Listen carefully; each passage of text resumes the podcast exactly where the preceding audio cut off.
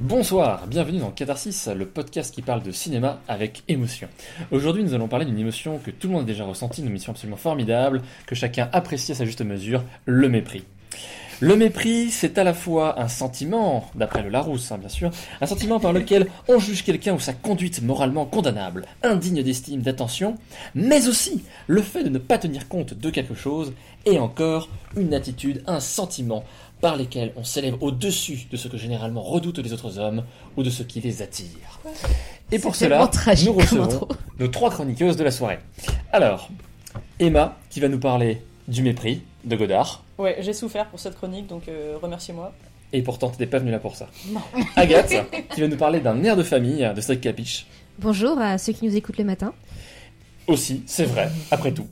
Et Josia, qui va nous parler d'Office Space, mais aussi, dans sa version française, de 35 heures, c'est déjà trop, ou encore, dans sa version québécoise, de La folie du travail. Exactement.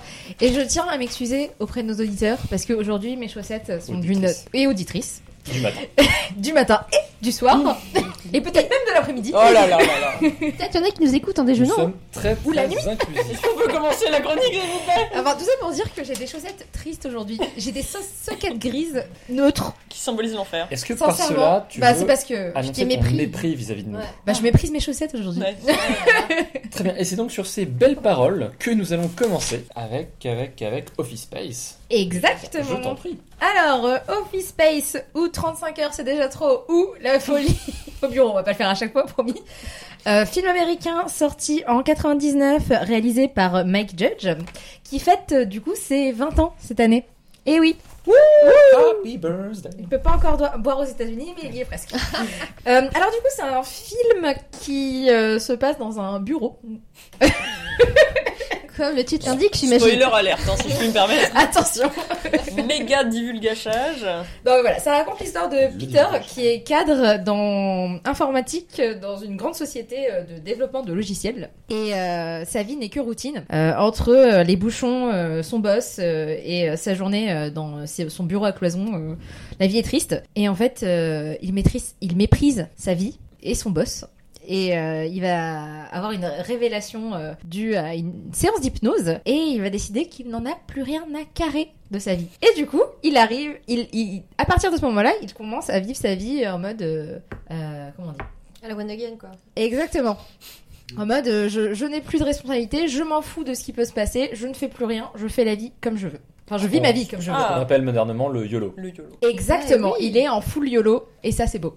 Et donc voilà, et du coup, sauf que au moment où il prend cette décision, euh, son entreprise est sur le point de subir un petit dégraissement d'employés.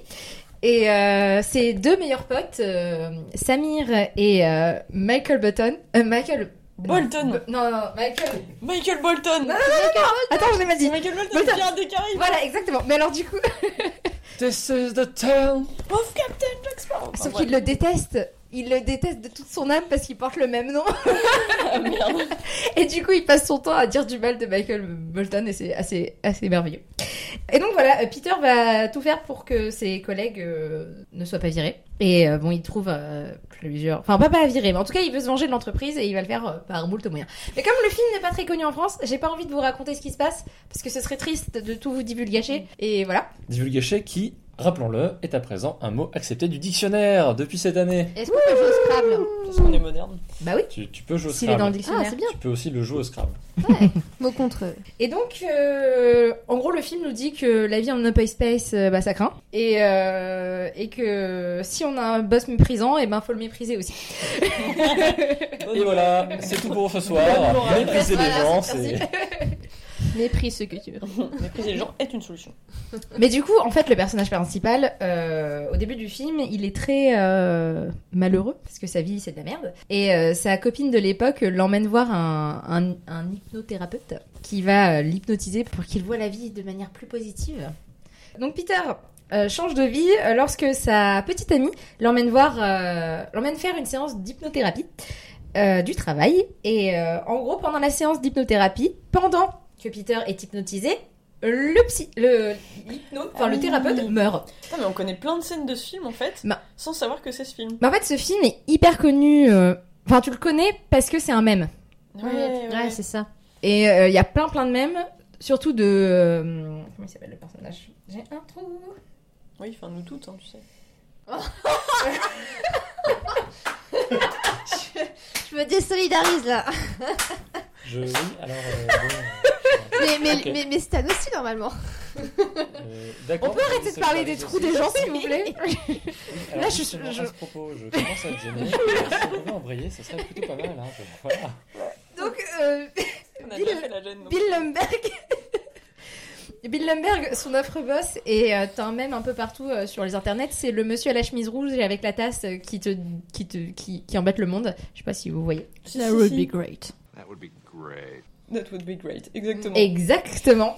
Et euh, donc, euh, Lung- Lundberg harcèle Peter au travail et euh, et euh, je sais plus ce que j'étais en train de dire. Vous m'avez perturbé avec vos est, ce histoires qui de est puni par la loi, alors je me permets un petit. euh, Maintenant, ouais. Mais peut-être qu'en 99, en c'était pas encore. 99 Ouais. aux États-Unis. Ouais, chaud. C'est peut-être moins le cas. Enfin bref. En tout cas, euh, après cette séance d'hypnose, euh, Peter est détendu. C'est bien. Il arque sa copine. Enfin, il arque pas sa copine, mais en fait, il, sa- il, il répond plus à sa copine et finalement, celle-ci l'a- le trompé, donc bon, voilà. Ah, donc il, il la ghost.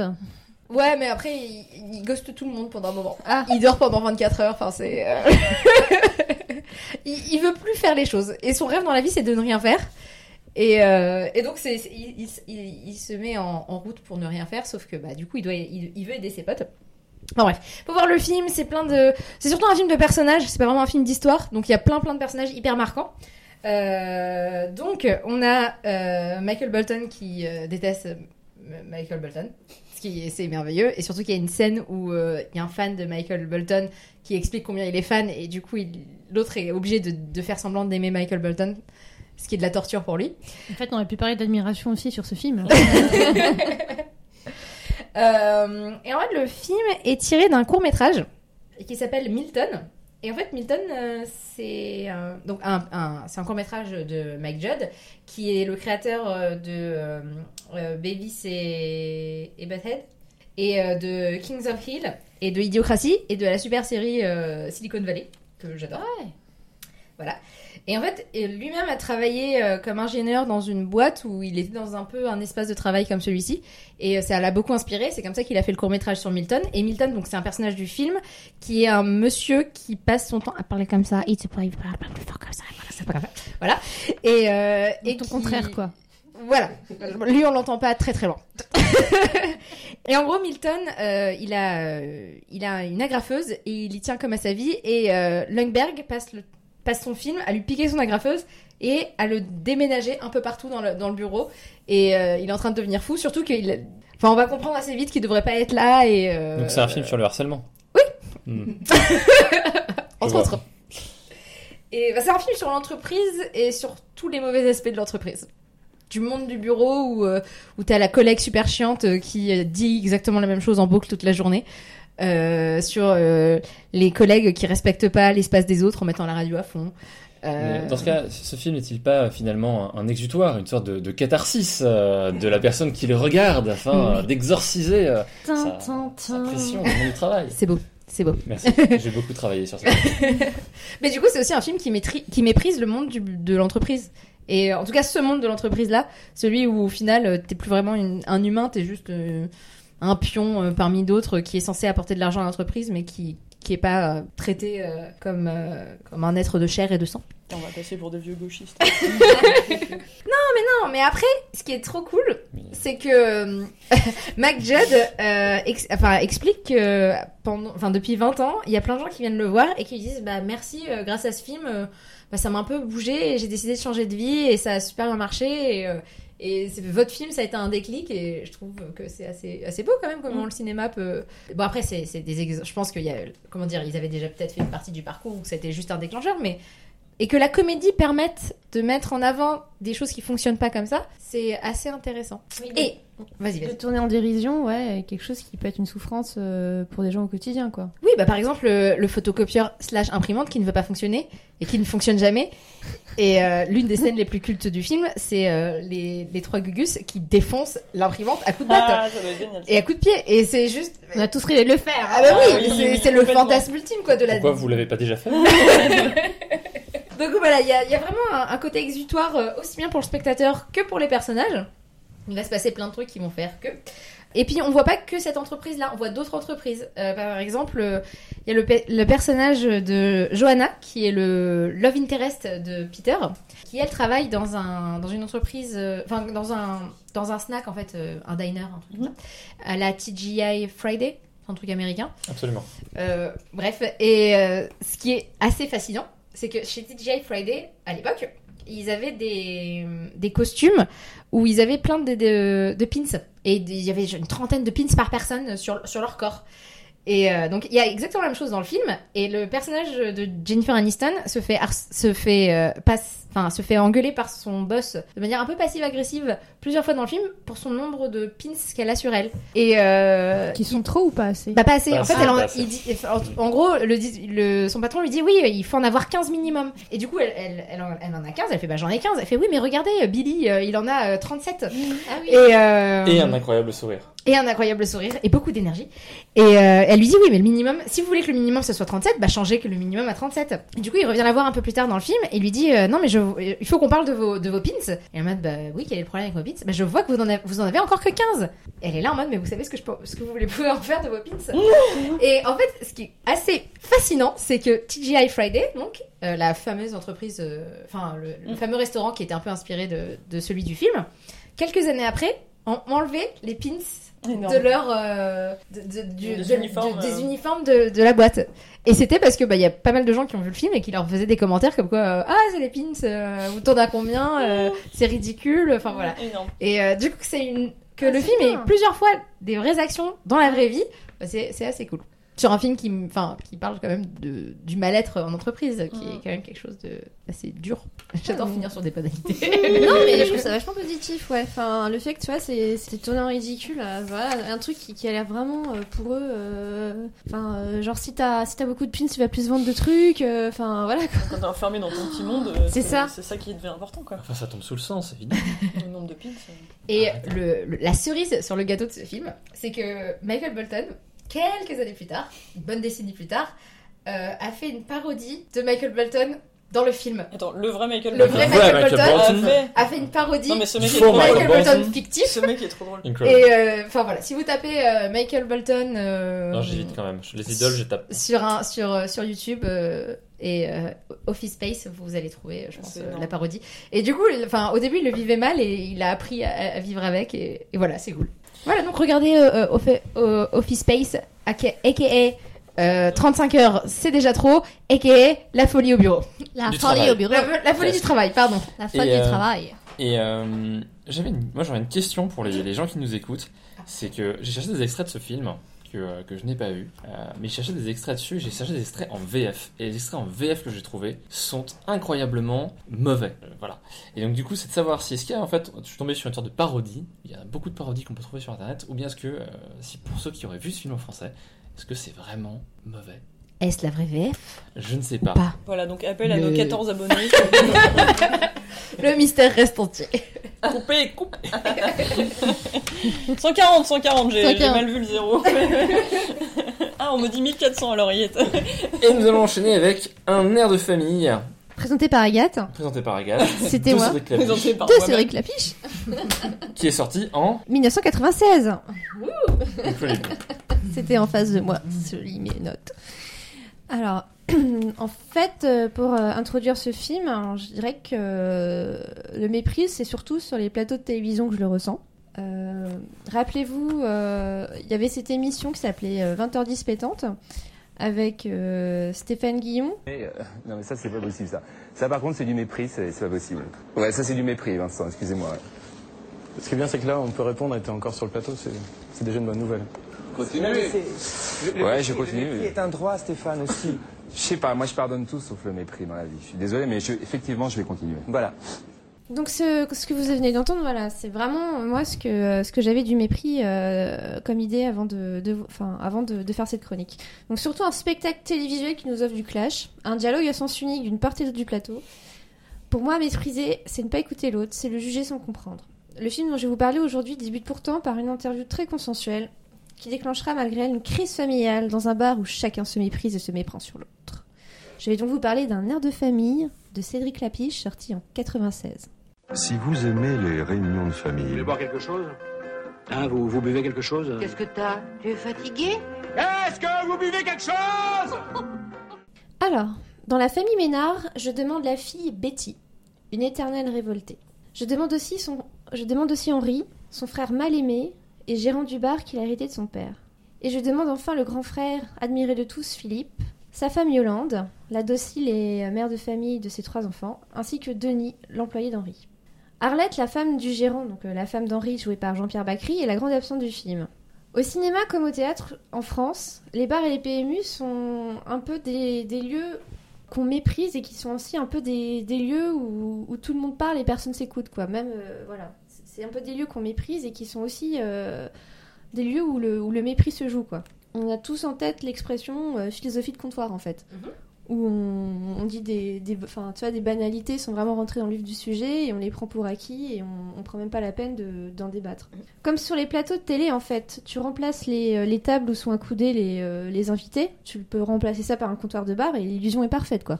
C'est pour ça que je trouve que le décor du film, donc le bar, je trouve, ça parfait en fait pour, euh, pour décrire ma vision en fait à moi du, du mépris.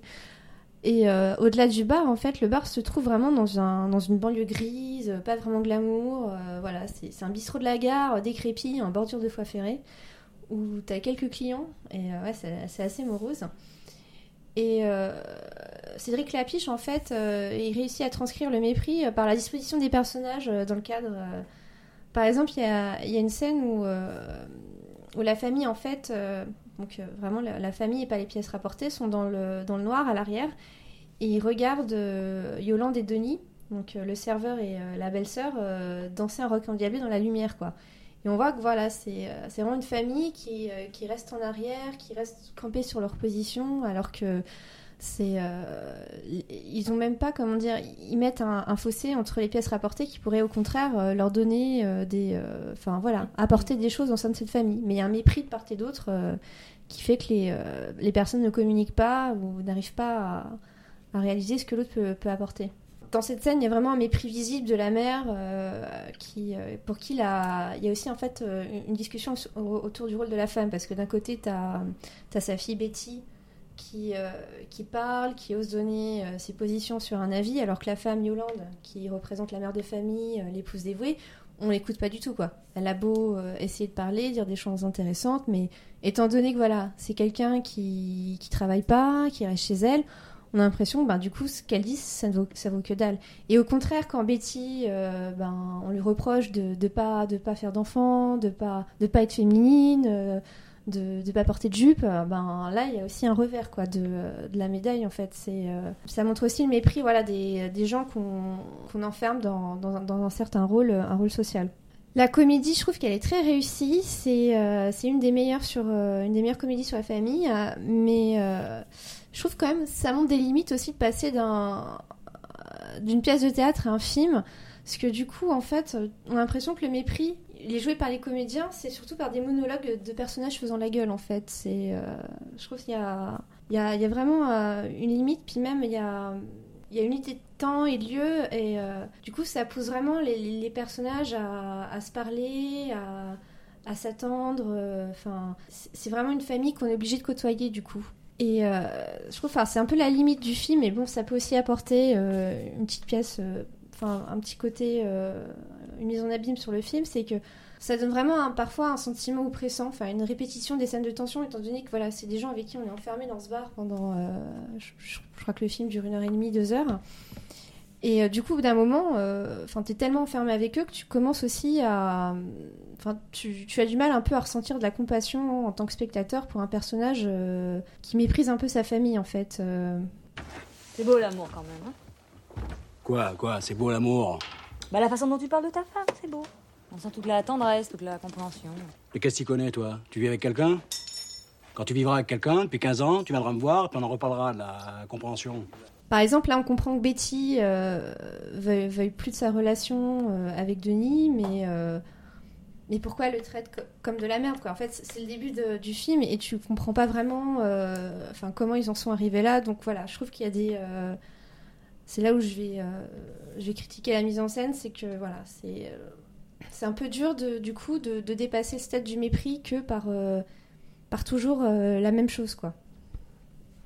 Je sais pas si vous avez vu le film de, de votre part. Euh, non, j'ai pas vu le film, mais du coup, le réalisateur, est-ce qu'il méprise ses personnages Ou c'est vraiment juste le mépris entre les personnages?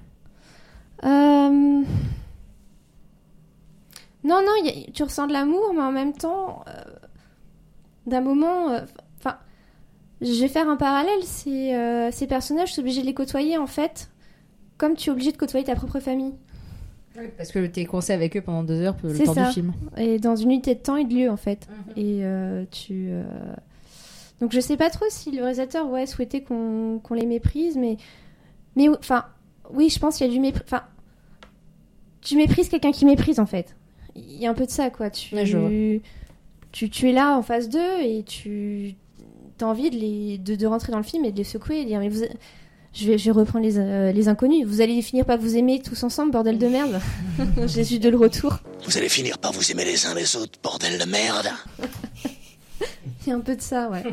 c'est vrai que c'est dur, je crois, de, de, ouais, c'est c'est la difficulté de transcrire euh, une pièce de théâtre euh, dans un film, quoi. Il y avait le dîner de con qui avait plutôt bien réussi ce truc parce que t'avais vraiment, euh, je trouve que la mise en scène était beaucoup plus dynamique, tandis que là, euh, ben, Cédric Lapiche s'attarde sur par des gros plans, euh, par des plans euh, assez assez immobiles en fait. Mais du coup, c'est quoi la raison qui fait que tous ces personnages sont obligés de rester ensemble dans cette unité de temps et de lieu? Parce qu'ils attendent Arlette, la femme de Jean-Pierre Bacry, la grande absente du, du film.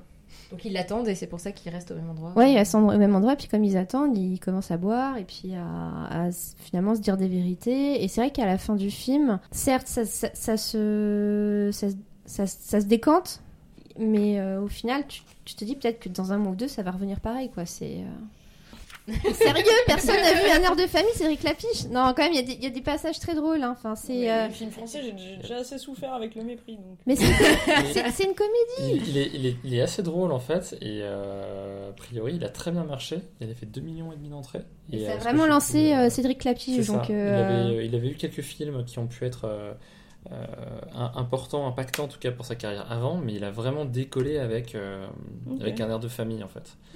Et euh, pour, pour ce que j'ai pu en voir, euh, ça a l'air assez drôle. C'est c'est l'humour doux amer parce que c'est Oui, c'est des, c'est des remarques, c'est des comment dire, c'est des répliques tranchantes où on va se dire ah, la punchline est excellente. C'est drôle. En même temps, c'est triste. Parce que vu ce qu'ils sont en train de se mettre sur la figure, euh, merde, c'est des frères et sœurs. Ils se détestent euh, en fait. Ils se méprisent. Ils se Là, pour le coup, méprisent. Et voilà, ils se méprisent vraiment. exactement. Là, il y a, il y a- il y euh, il y a une scène avec Jean-Pierre Bacry euh, qui parle à. je- Il me semble que c'est son frère, euh, euh, le serveur. Je sais À plus. Denis. Denis, ouais. Non, non, c'est son euh, employé. Son employé, et son employé, euh, il a mal au genou. Et euh, il se masse le genou. Et euh, Bacry lui fait Mais euh, c'est bon, t'as fini de nettoyer le genou? Et il fait euh, Bah euh, ouais. euh, bah maintenant tu vas, tu vas continuer, tu vas nettoyer le reste. Ça va, Denis? Hein? Pas trop dur? Tu fais quoi là? Tu te nettoies le genou ou... Oui, oui. Ouais, ben il est propre maintenant, tu peux attaquer le reste là, si tu veux. Dieu. Mais c'est euh, c'est un côté complètement désabusé tel que peut le faire Bakri quand il joue. Mm. Et, euh, et c'est vrai que c'est assez rigolo à regarder. Et après, tu te dis, ah, quand même, c'est euh, c'est moche là, ce qu'il vient de dire. C'est tellement un film français quoi. Oui, oui. Non, mais on est hyper fort pour ce genre de personnages qui, euh, qui méprisent les autres, qui font du passif-agressif, euh, qui détestent tout le monde. Enfin, c'est...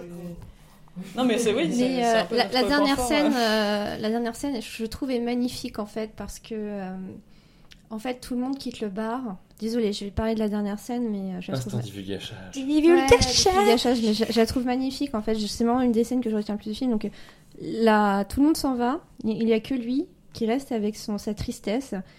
Et euh, donc la pièce va dans, le- enfin la pièce est dans le noir maintenant. Toute la pièce, enfin tout le bar est dans le noir. Il se dirige vers le jukebox euh, où euh, il y avait euh, Denis et Yolande qui dansaient et il met une musique de Donizetti, Una furtiva lagrima, donc ça veut dire une, larme, une larme discrète. Et on le voit qui, qui du coup baisse le masque en fait. Qui, et en fait, la, scène est très belle parce qu'avec le jukebox, il fait une lumière très jolie dans, dans cette pièce noire et on voit son visage et enfin, il, il peut être triste enfin. Enfin, il peut, il peut souffler, il peut, euh, il peut tomber le masque et voilà, je trouve cette scène magnifique quoi. C'est, c'est quelqu'un qui, qui, enfin voilà, qui a essayé pendant tout le film de, de cacher qu'il était triste et enfin là, il peut, il peut montrer qu'il peut-être, enfin voilà, qu'il est vraiment et euh, On aurait dû mettre euh, le goût des autres, du coup, euh, à l'affiche de cette chronique aussi. Enfin, c'est un peu, c'est un peu le sujet, non aussi. euh, Le goût des autres Le goût des autres. Le- Oui, Le goût des autres. Le goût des autres, ouais, c'est le ça, premier hein. film de, de Daniel Jaoui et de Jean-Pierre Bacry. Voilà, c'est ça, c'est celui-là. je En fait, on aurait, on dû faire un, un, un bacri, un bacri Un thème. bacri thème, En même temps, euh, sur le mépris. euh, Oui, bah oui, oui, c'est clair. Mais le goût des autres, c'est un peu ça. C'est euh, c'est lui qui est un grand chef d'entreprise, euh, qui est extrêmement maladroit et qui euh, ne pense qu'à euh, faire grossir son entreprise, ce qui, ce qui peut être louable. hein, euh. On n'est pas tous des gauchos ici autour de la table. Non, je plaisante. Je vis très bien. et euh, et euh, de fait, quand il essaie d'apprendre l'anglais avec cette professeure d'anglais qui est euh, ultra cultivée, euh, euh, lui, il y connaît rien. Et euh, je me souviens d'une scène de ce film où il va la rejoindre dans un bar, elle est avec des amis, donc euh, tous des, des gauchos euh, extrêmement cultivés, etc. Il se fait mépriser, mais, mais comme jamais. Et c'est une scène extrêmement difficile, même si le personnage de Bakri est pas spécialement sympathique, au début du moins. Méprisé comme jamais. Mais, euh, mais c'est un type de mépris, il dit encore différent Oui, c'est ça. par rapport à un air de Oui, famille. oui où là c'est euh, vraiment la famille et, euh, et là en fait un air de famille ouais ce que je, je voulais aussi voir un peu la pièce de fin je voulais aussi parler voilà de la, de la difficulté d'adapter une pièce de théâtre en film alors que le Mm. goût des autres a vraiment été écrit pour le cinéma en fait Ouais. à la base un air de famille c'est une, pièce de théâtre de, de Jean-Pierre Bacry et Daniel Jaoui Oui, le huis clos euh, se prête bien euh, à la scène de théâtre, et, Oui. alors qu'en en film, il faut un certain talent. Quoi. ouais c'est ce que essayé de dire D'accord, ok. A résumé. Parce que tu vois, par exemple, le dîner de con, je le trouve super réussi dans. euh, Enfin, le Mm. film, le dîner de con, quoi. Et je trouve qu'il marche bien, et, euh, alors qu'un air de famille, je trouve. Voilà, de ce côté-là, passe, euh, ça passe un peu moins. J'avais d'autres exemples de, de, de films, enfin, de. de films français euh, adaptés à une pièce de théâtre. Bah, par exemple, Guillaume et les garçons à table, c'est aussi adapté à une pièce de théâtre. Et là, là ça, ça réussit euh, vraiment, euh, vraiment super bien. Il y a un acteur exceptionnel, c'est pour ça. euh. Et bah, Crit, un acteur exceptionnel Mais dans le mode réunion de famille et euh, pièce de théâtre, il y a aussi jusqu'à la fin de Dolan. Euh, Juste la fin du monde, ouais. Jusqu'à la fin du monde, pardon. Je- Juste la fin du monde. Jusqu'à la fin, c'est autre chose. Non, jusqu'à la fin. Et euh, d'ailleurs, à noter que c'est euh, l'équipe qui faisait la pièce de théâtre, c'est exactement la même qui fait le film. Oui, et en fait, ce Ah. film a révélé Jean-Pierre Daroussin et euh, Catherine Fro, qui ont euh, Ah obtenu bon tous les deux un César pour ce rôle. Daroussin, ouais, c'est Et un euh, sacré Catherine. Fro, je crois qu'elle l'a eu pour le film et elle a eu un Molière pour la, la- le second rôle pour, la Peut-être, je m'intéresse pas au Molière, en fait. tu sais que je suis l'experte en cinéma, cinéma, le reste, suffisant, hein. euh, J'essaie y a rien. César. Non mais attends, connaître tous les Oscars depuis 1903, c'est quand même... euh, 27, pardon. Allez Bien essayé. J'ai essayé. Bien, bien Non, mais essayé. un jour, on fera juste un épisode où on lance des dates à Agathe Ouais. et, elle nous, et elle nous donne la Et on réponse. demande du meilleur costume euh, ah, en 1928 Ça n'existait pas Non Bim Scandale Mais quel scandale euh, que de regarder un film de Godard, euh, à Emma. Ah oui, non mais je suis tout à fait d'accord avec toi. Et alors, Ah, excuse-moi, Stan. il n'y a pas de souci. Du coup, euh, on va poursuivre avec enchaînement pour la, Ah la oui, troisième chronique. Où on fait terrible. finalement un peu d'anti-chronologique, hein, puisqu'on est, on est, on est parti d'un film euh, un peu plus moderne euh, pour arriver sur Clapiche. 99, pas c'est moderne. vieux non plus. Oui, hein, 96, euh, 99, mêmes on était. euh, Là, on va faire un petit On va rester au le 20 e passé. siècle, hein On va rester au 20 e siècle, mais on va faire un petit bond dans le passé. On va passer avant mai 68. Tintin. Euh, D'où certaines scènes totalement honteuses du film, je comprends mieux maintenant. Tout à fait. C'est Godard, tu sais, des scènes honteuses. Euh, Allez, c'est parti, on n'a même pas expliqué le film, c'est déjà parti. Alors, le film. Ah, Je demande l'autorisation de, de- de notre animateur en chef. Absolument. Allez-y. Animateur en Absolument. chef Allez-y. Alors, euh, le mépris. Donc, moi, j'ai pas fait original. On fait une chronique sur le mépris. Euh, J'ai tapé le mépris sur internet et j'ai fait Oh, bah, il y a un film qui s'appelle Le mépris. non, je plaisante. Ça fait longtemps que je voulais le voir parce que j'avais essayé de regarder un jour à bout de souffle. Non, pas à bout de souffle. euh, Pierrot le Fou de, de Godard. J'avais tenu 20 minutes. Et euh, j'avais abandonné. Euh, la nouvelle vague, euh, c'est une, euh, c'est un mouvement euh, cinématographique compliqué de, de, de, de France. c'est un mouvement compliqué du cinéma français. Tu te désolidarises de ton pays, là, d'un coup. Je me solidarise. Ça a duré une dizaine d'années. euh, c'est des réalisateurs qui voulaient, euh, qui voulaient être plus libres, libres par rapport à des studios qui obligeaient à tourner en intérieur, libres par rapport au matériel existant à l'époque. Donc ils ont fait des tests. Ils ont testé plein de choses. euh, ils ont tourné en extérieur. euh, ils faisaient des, euh, des, plans décalés. En fait, on n'a plus les acteurs en, selon les plans traditionnels, hein, plan américain, plan rapproché, etc. Là, c'est complètement découpé, c'est-à-dire qu'on peut avoir juste la tête de l'acteur tout en bas de l'écran, et le reste, c'est tout le ciel ou c'est toute l'image. Voilà, on a des choses comme ça. On a des bons chronologiques dans les films. on a une musique qui est décalée par rapport au film. Enfin, c'est littéralement un enfer. Et aujourd'hui, je vais vous parler du mépris. Donc l'histoire, très rapidement, euh, on a Camille, donc euh, incarnée par euh, Brigitte Bardot. euh, qui a en fait euh, émigré quelque part à Rome avec son mari Paul, qui est joué par Michel Piccoli, euh, parce que ce dernier a obtenu, euh, a obtenu un, un job, euh, un job là-bas euh, potentiellement pour le cinéma, mais lui c'est un, écrivain de théâtre, donc euh, il est en train d'écrire une pièce. Dramaturge. Voilà, c'est un dramaturge de son côté, euh, mais euh, bon, apparemment il y a une opportunité dans le, dans le cinéma. Opportunité avec un producteur qui s'appelle euh, Jérémy Procoche, euh, qui est incarné par euh, Jack euh, Palance. Palance, ah Voilà, ouais. Jack Palance, qui est absolument détestable. hein, euh, Il incarne un espèce de producteur euh, euh, dégueulasse, misogyne, euh, esclavagiste, euh, j'en passe. Il y a Fritz Lang dans le film. YOLO. euh, Bah, si tu peux avoir Fritz Lang dans ton film, tu le mets. Oui, bien sûr, mais c'est-à-dire que euh, pendant euh, tout le début du film, euh, on a dit ah bah il y a Fritz Lang dans le cin- enfin dans le Dans le rôle de Fritz Lang? mais je savais pas. Moi je savais pas, je vois un mec qui est vieux et euh, qui, est... qui ressemble à un vieil allemand, bah je me dis euh, Oh, un vieil ah allemand. bah il incarne bien Fritz Lang, mais en fait c'est lui. donc euh, voilà, donc vive la culture. Et euh, on a une, une Georgia Moll qui incarne Francesca, qui est l'esclave en question de, du producteur. euh, L'esclave Bah en fait, euh, sincèrement, il la traite comme une esclave. Oui, c'est la secrétaire, traductrice, euh, elle fait tout, elle est également son amante, mais on comprend pas trop pourquoi. Enfin, Ouais, ce film, c'est un scandale. L'histoire, concrètement, c'est Camille et Paul sont vraiment les deux personnages principaux.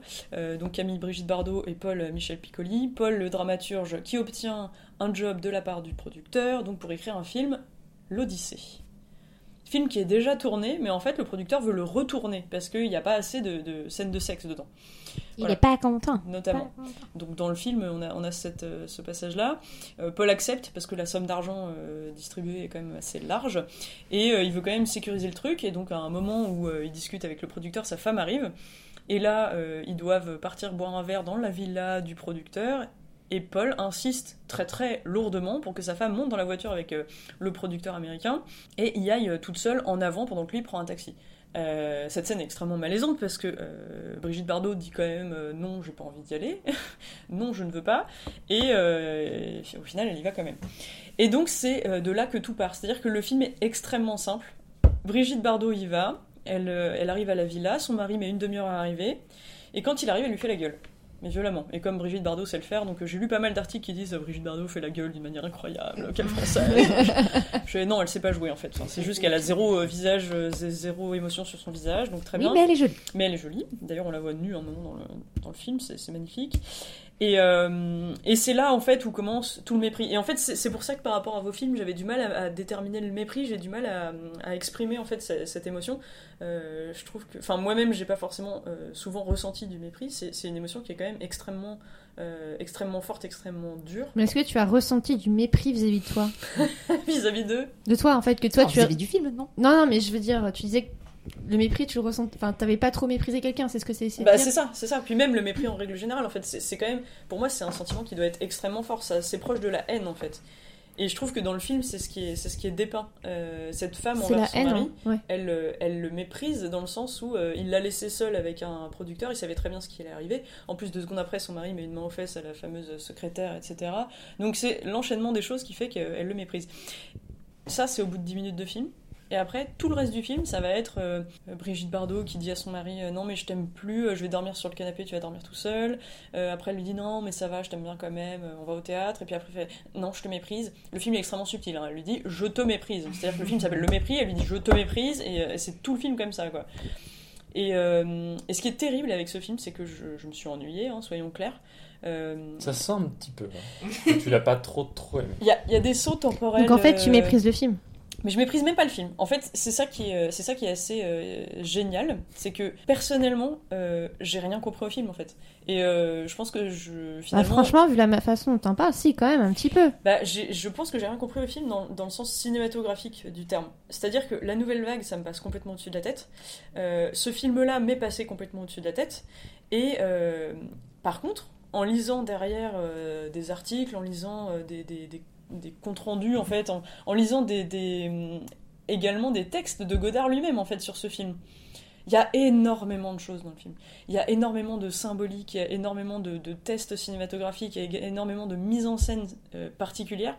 Je vais, en détailler quelques-unes, mais ce film, finalement, si je dois résumer, il est beaucoup trop intellectuel pour moi. Je, je n'ai pas le niveau de connaissance euh, pour pouvoir le regarder sereinement et me dire Ah mon dieu, cette scène était incroyable. Moi, je l'ai juste regardé en surface. Cependant, Godard, quand il, en parle lui-même, en fait, il y a, il y a un espèce d'article, euh, enfin Jean-Luc Godard par Jean-Luc Godard dans les cahiers du cinéma, où euh, en fait, il y a, quelques, quelques remarques de sa part euh, dessus.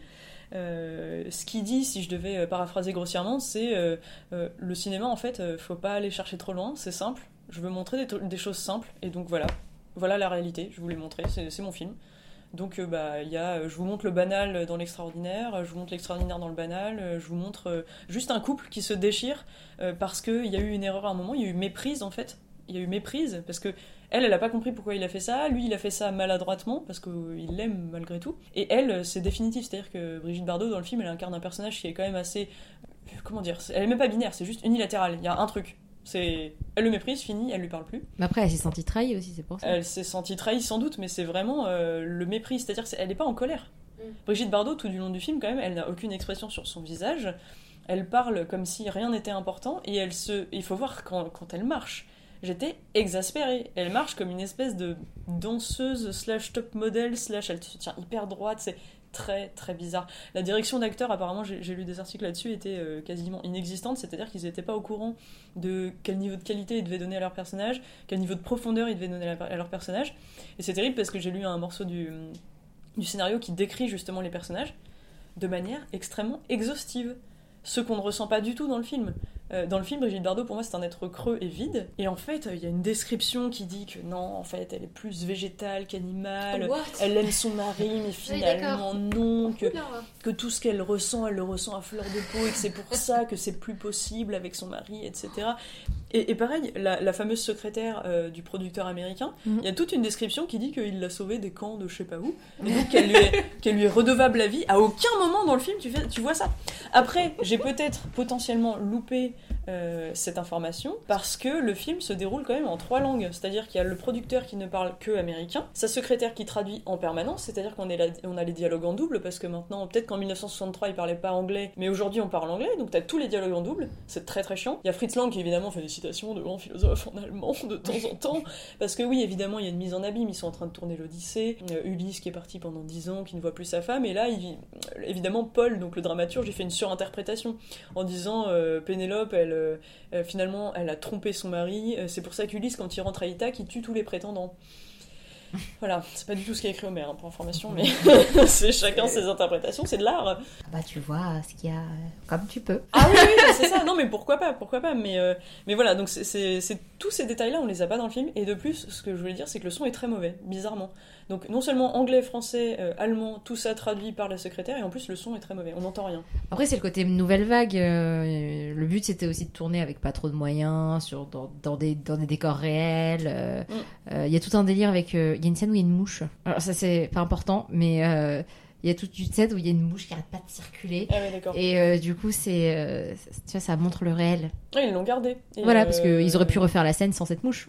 Mais non, Ouais. ils ont gardé ces. Mais il, il paraît qu'une scène aussi où le, le producteur américain euh, donne carrément un coup de poing dans, un, dans un tas de, de bobines de films, Mhm. euh, c'est quelque chose qu'ils ont gardé, mais qui n'était pas prévu du tout. C'est juste que le mec était trop énervé par Godard en fait. Enfin, c'est- c'est- il en pouvait plus. La direction d'acteur apparemment était assez compliquée. Bah, ça doit être frustrant pour un comédien de d'être là et de pas vraiment pas savoir, savoir, ouais. ce que tu dois faire, comment tu dois le faire, ce que tu ce que es censé ressentir. Alors, moi, je conseille aux personnes de voir la bande-annonce de ce film. Elle est incroyable. Elle est incroyable. Ouais, Elle est incroyable. Bientôt. Bientôt. Sur Sur 7 écran.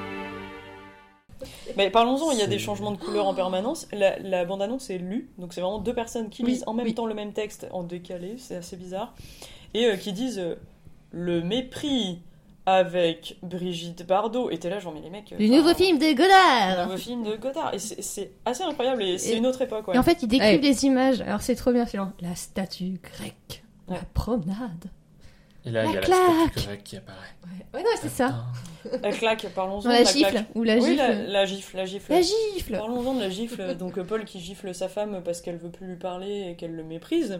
Donc il est vénère, il sait plus quoi faire. hein. C'est un homme, hein. il, il porte, il va euh, immédiatement dans la violence. Voilà, voilà, je, je m'interpose. J'ai un à l'époque. Je, je- je souhaite apporter un point, pas d'amalgame. Qu'est-ce qu'il dit, le public? Pas d'amalgame. Pas d'amalgame, voilà. Non mais il la gifle, du coup elle, elle a absolument aucune réaction sauf se retourner, faire ah il m'a joue et euh, et c'est tout. Et c'est tout. Et voilà et tout. Bah, je comprends qu'elle le méprise alors. hein. Bah oui, non, mais ça, ça, ça escalade, mais sans vraiment escalader. C'est-à-dire que c'est, c'est, c'est une heure et demie de euh, je te méprise, je t'aime, je te méprise, je te trompe, je machin. Très compliqué. Mais ce serait Qui pas trompe qui Elle euh, sort avec le. Enfin, elle embrasse le, le producteur à la fin, euh, Brigitte Bardot, Ah, euh, et elle part avec lui. Elle part avec lui en quittant son mari. Et, mais euh, est-ce que Brigitte Bardot, au début du film, elle méprise pas le, le producteur? Peut-être ça. Enfin, ça fait bizarre. Euh, C'est c'est pas tant qu'elle le méprise, je pense qu'elle l'aime pas, mais comme il faut surinterpréter son visage, c'est un peu compliqué. Ah. Euh, mais non, elle l'aime pas. Clairement, elle l'aime pas. Et de toute façon, elle le dit. hein, elle dit Je n'aime pas cet individu. Voilà, Hmm. à peu Est-ce près avec que, cette voix. Ce qui est bien, c'est qu'elle te, elle dit Elle ses donne des indices. Hein, elle euh, donne des indices. Est-ce que le mépris démarre pas même avant ça, euh, lorsque son mari lui demande de monter dans la voiture? Oui, c'est ça, je pense. déjà, c'est Si, déjà du si, mépris si. de, de, de- d'elle en tant qu'être humain euh, Ouais, entier, ouais, ouais. unique. Bon bah finalement tu vas être un, un- un- un outil utile à mon objectif. Un faire valoir. C'est, c'est- alors, c'est marrant parce que moi, j'ai dû lire euh, des articles pour, pour euh, comprendre que le mari euh, se servait de sa femme comme faire valoir. Euh, pour moi, il est juste maladroit. Il lui dit euh, non, non, prends la, prends la place dans la voiture. euh, euh, j'ai envie que tu ailles de manière confortable jusqu'à la villa. Tu vois, je, je me suis dit ça en fait. Donc à aucun moment, euh, je me suis dit elle le méprise. à ce- C'est bien pur et innocent. Non, Franchement, sincèrement, naïveté d'Emma. c'est... sincèrement, ce film est très compliqué à comprendre euh, pour plein de raisons. Et, euh, et aussi pour les, les triples sens de lecture. Enfin, c'est-à-dire que, oui, Ulysse, je connais l'histoire. Oui, euh, je, je peux, je peux faire des rapprochements grossiers avec le, le reste du film. Euh, Il y a beaucoup d'images de mer euh, dans le film, donc euh, l'horizon, Ulysse qui revient. Enfin, il y a un film qui est tourné dans le film. Le film Ulysse est tourné en même temps, donc c'est une espèce de mise en abîme. Au début, on a les studios de la Cinecittà qui, euh, qui sont en train de fermer, donc fin du, du- fin du cinéma précédent pour laisser la place à la nouvelle vague. Euh, Il y a des bouquins, il y a beaucoup de bouquins dans le, dans le cinéma de Godard, il y a beaucoup de livres qui apparaissent à l'écran. Il y a beaucoup de références à la musique, il y a beaucoup de références à la littérature. Puis s'il y a Fritz Lang, il y a un gros clin d'œil au cinéma. Il y a Ouais. Fritz Lang qui fait des citations euh, du style euh, Mais vous savez, ce ne sont pas les dieux qui ont créé l'homme, c'est l'homme euh, qui a créé les dieux. Et là, c'est littéralement mic drop en fait. C'est genre le mec sort de la pièce, juste après avoir dit ça. Et, et là, genre, le mec a l'air de se faire chier. En plus, enfin, le pauvre Fritz Lang, apparemment, il a accepté le rôle parce qu'il avait besoin de thunes. Enfin, c'est. Ah oui, c'est triste. C'est triste. Et en fait, je trouve que le film s'appelle Le Mépris, donc on s'attendait à ressentir des choses. On ressent rien du tout pendant tout ce film. Et notamment la scène, qui est carrément la scène d'ouverture, euh, de Brigitte Bardot nue sur un lit, en train de dire à son mari euh, Tu aimes mes chevilles, tu aimes mes genoux, tu aimes mes cuisses, tu aimes mes fesses, etc. Elle remonte, elle remonte. Et mes chevilles, tu les aimes? On ressent rien. On n'était même pas émoustillé en fait. Enfin, euh, elle est juste à poil comme ça, à rien faire, comme une débile. Enfin, ça me. Entre temps il y a eu la révolution du porno. Certes, mais à l'époque, euh, du coup, ça marchait pas. Et en plus, il fait des tests pile à ce moment-là avec. qu'à l'époque, euh, ça marchait, cette. Oui, non, mais Oui. bah, je sais, je sais Ah, pas. Je pense que non, il faut aussi. Enfin, Oui, c'est vrai qu'il est interdit regarde- au moins de 18 ans aux États-Unis. Ouais. tu- tu- Enfin, le problème, c'est qu'on a aussi un regard de, tu vois, d'aujourd'hui, 2019. Ouais. Avec MeToo, euh, enfin, tu vois, c'est. Non, mais c'est pas que ça, c'est aussi dans la manière dont c'est réalisé. C'est ça. C'est que, enfin, souvent quand tu regardes ces films-là, t'as aussi un problème de, de rythme. Moi, moi souvent, c'est ça qui, me- qui me gêne beaucoup, c'est le rythme. T'as Oui. l'impression que tu pourrais enlever euh, 20 minutes de film et que le film serait beaucoup plus intéressant. Après, euh, et- vrai. et t'as t'as l'impression que les choses n'avancent pas et que il s'écoute parler, il s'écoute parler, et t'es là en mode avance. En plus, ils ont une diction particulière Aussi. euh, qui est peut-être liée à la nouvelle vague et peut-être liée à l'époque, mais bon, à mon avis, c'est la nouvelle vague. Et, euh, et oui, il faudrait que ça avance, mais en fait, on se rend compte que euh, euh, Godard essaie de, fa- de faire passer encore des messages dans son film, et donc on a des, des incrustations euh, des images du début vers la fin du film. Mm. Et c'est ça aussi qui explique, en fait, tardivement que c'est à ce moment-là qu'elle a méprisé son mari parce qu'on revoit des scènes de- Ouais. au début quand elle monte dans la voiture et, et tout ça c'est des, des surcouches et des surcouches de- d'informations qu'il faut analyser il faut analyser en permanence Euh, c'est un film vraiment euh, particulier mais extrêmement riche en fait une fois qu'on a lu sur le, sur le sujet C'est ce que tu reproches au film en fait, c'est de devoir par l'intermédiaire de, de, de bouquins, d'interviews, de, de comprendre le film. Presque, ou alors j'aurais Ouais. peut-être dû le lire avant. Pourtant, j'ai lu sur la nouvelle vague avant de, avant de regarder le film pour essayer de, de savoir à peu près euh, à quoi m'attendre. Mais c'est vrai que Brigitte Bardot, quand elle est nue sur ce lit et que tout d'un coup l'écran, euh, euh, Godard in- incruste un filtre bleu par-dessus puis un filtre rouge, t'es là genre, mais enfin, qu'est-ce que Je tu sais fais pas si, euh, si la Après, scène du nu, elle est, euh, elle est euh, super à prendre. Enfin, il faut, il faut beaucoup la considérer par rapport à l'œuvre globale. Ce que, ce que j'ai pu comprendre, c'est qu'il y a un producteur américain qui s'appelle Sam Levine qui avait dit, euh, quand il avait vu arriver les, les, les rushs du film, euh, on voit pas le cul de Bardot, moi je veux voir le cul de Bardot. Super. Donc ils ont rajouté la scène de nu, en fait, ils ont rajouté des scènes de cul avec Bardot. euh, pour que le film soit bankable au regard de ce qu'attendaient les producteurs Ouais. américains. Oui, qu'en gros, Donc- Bardo, elle, elle s'adresse directement au producteur. Tu les vois mes fesses C'est peut-être peut-être que c'est ça. hein, D'accord, c'est une un- surmise en abîme de, de Peut- Godard peut-être, euh, je- je- qui je- méprise je- les je- producteurs et qui dit euh, je vais vous mettre Bardot nu, par contre je vais un peu faire de la merde dessus en mettant des filtres quoi. Peut-être, ouais. Peut-être qu'il voulait expérimenter quelque chose après par-dessus. Il s'est dit Ah bah j'en Oui, profite. mais de toute façon, ça c'est probable parce qu'il le fait dans d'autres Et films. puis, oui, c'est ça, le euh, filtre, il le fait dans, dans Pierrot le Fou. Oui, oui, il y a des écrans bleus aussi. ouais. Et euh, c'est un, c'est un peu sa, sa marque de fabrique. Et je crois que le, le, le concept du filtre, c'était pas aussi pour mettre des émotions. euh, Enfin, pour indiquer une émotion euh, tout de suite. euh.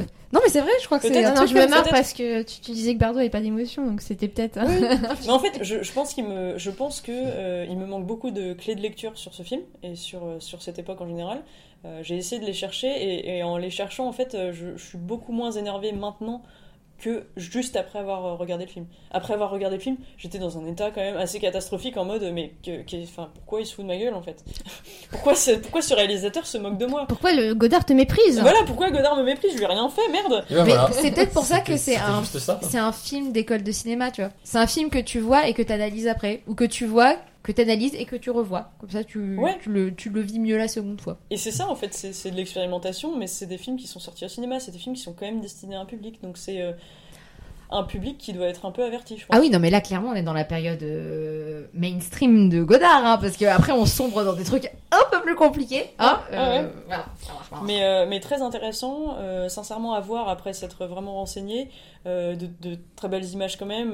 c'est un film intéressant, c'est un film intellectuel. C'est un film que je peux pas regarder sans m'arrêter de réfléchir une seule seconde. J'aime bien réfléchir au cinéma, j'y vais pour ça en fait, j'y vais pas que pour me divertir, sinon je, vais m'ennuyer. Enfin, euh, clairement, Endgame, euh, soyons clairs, euh, on s'ennuie, c'est des beaux effets spéciaux, ça te tient en haleine, etc. Ah, c'est plus un pur mais c'est divertissement. un pur divertissement et je vais pas au cinéma pour ça. Je veux réfléchir, je veux voir des belles choses, je veux me dire ah j'ai compris la symbolique, euh, ah j'ai compris tel message sous-jacent, etc. Là j'étais perdu, c'est pas mon époque, c'est pas mon cinéma. euh. Tu veux énerver nos 10 abonnés je, je vais énerver nos 10 abonnés, mais euh, mais non. Il y aurait mais c'est- 400 morts depuis le début de cette chronique. Ce qui est très intéressant, c'est que le film a marché aux États-Unis et qu'il a été pas mal porté par Scorsese notamment, qui a fait des. C'est un, c'est un film d'école de cinéma. C'est un film d'école de cinéma et il a fait des, Oui. des c'est pas des rééditions au cinéma, c'est des, des re- Projections. projections.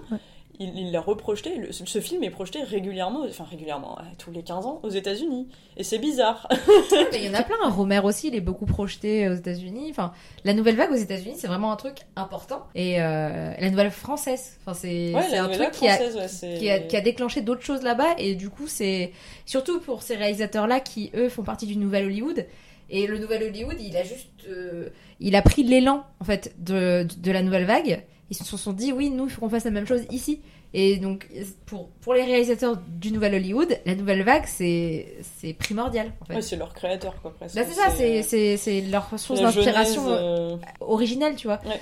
Et c'est pour ça que Scorsese va, enfin, parle beaucoup de ce film et, d'autres, tu vois, de cette période-là. euh, Exactement, c'est ce que j'allais dire. Enfin, moi, j'aime ouais. beaucoup la musique de Georges Dele- Georges Delerue et, Et euh, donc, tu l'entends dans. Casino. Exactement. Ouais. Non, mais c'est fou. Il a réutilisé exactement la musique. Et Casino. d'ailleurs, enfin, petit aparté, moi je trouve que le Sharon Stone, euh, ouais, il y a peut-être une, je sais pas, c'est avec, avec Brigitte Bardot. Brigitte Bardot, Sharon ouais. Stone. Mais bon, je trouve que c'est le meilleur rôle de Sharon Stone. Voilà. Petit aparté pour dire Mmh. que Casino, euh, c'est le meilleur rôle de, de Sharon Stone. Enfin voilà. Il y, a, il y a aussi euh, Mulholland Drive de, David Lynch. Alors, euh, coïncidence, euh, je ne sais pas, mais euh, qui finit par le mot silence. Et euh, le film de Godard, là, finit par euh, Silencio. C'est euh, Fritz Lang, en fait, qui tourne son film et qui dit silence juste avant qu'on commence à tourner. Et le film s'arrête là-dessus. Et donc, euh, voilà, on peut, faire, on peut faire des rapprochements euh, sur ces choses-là, mais fou, il est fou, ce film. Il est compliqué. Il est compliqué. Je sais pas si. En même temps, j'ai envie d'en voir d'autres. Euh, typiquement, À bout de souffle a l'air d'être le plus abordable des films de Godard. Donc, J'avais aussi évoqué Bande à part. Ouais, Bande à part, il est Bande bien. Moi, j'aime bien Bande à part. donc euh, voilà, à tester, euh, puis pour enrichir en fait. Pour enrichir notre, notre culture personnelle et, euh, et, et les clés, et les clés de ce cinéma, comprendre les, les clés de ce cinéma en fait, qui est, qui est vraiment à part. hein, qui est vraiment à part. Je pense que c'est la première fois que ça Et m'arrive. je pense qu'il faut aussi y aller en. C'est le genre de film où tu sais que tu vas pas poser ton cerveau. Et ça, c'est un truc non, important. C'est pas un film de divertissement. Et... Mais après, c'est c'est aussi. C'est ça qui est intéressant. Du, du- du projet et du programme. Ouais, non, c'est ça qui est intéressant aussi. Donc, euh, donc voilà, je, je ne peux que le conseiller. Euh, je sais que les films de Godard, à chaque fois qu'ils sortent, euh, provoquent à la fois euh, admiration, euh, cri au génie et à la fois euh, cri au foutage de gueule et, euh, Et, et mépris. et mépris. Donc euh, il est euh, pas controversé, il est carrément. euh, Enfin, il, il divise. Il est la controversion. l'indifférence, c'est aussi une forme de mépris. Hein. euh. L'indifférence, c'est aussi une, sorte de, une forme de mépris, mais lui, je pense qu'il laisse personne indifférent. Tout le monde a envie de donner son avis et tout le monde a envie de dire euh, une étoile ou cinq étoiles sur Allociné. voilà. Mais également euh, IMDB, nous citerons également Ro- Rotten Tomatoes. Et euh, Sens critique. c'est non bon, 3 c'est bien, ouais, c'est pas mal ça. Euh, bah, je pense que nous arrivons au terme de cette chronique euh, qui a eu des avis, ma foi, fort tranchés euh, sur un Ah, certain c'était nombre de épuisant. Euh, nous vous remercions pour votre fidélité. Euh, Nous faut probablement 6 auditeurs qui nous restent euh, à cet euh, Bah, ouais. moment. Ceux qui aiment Endgame sont partis. Voilà. J'ai bien aimé euh, l'autre. Infinity Non, Wars, c'était grave bien. On films. Et à la prochaine Bye bye bye. Ah ouais, on s'applaudit.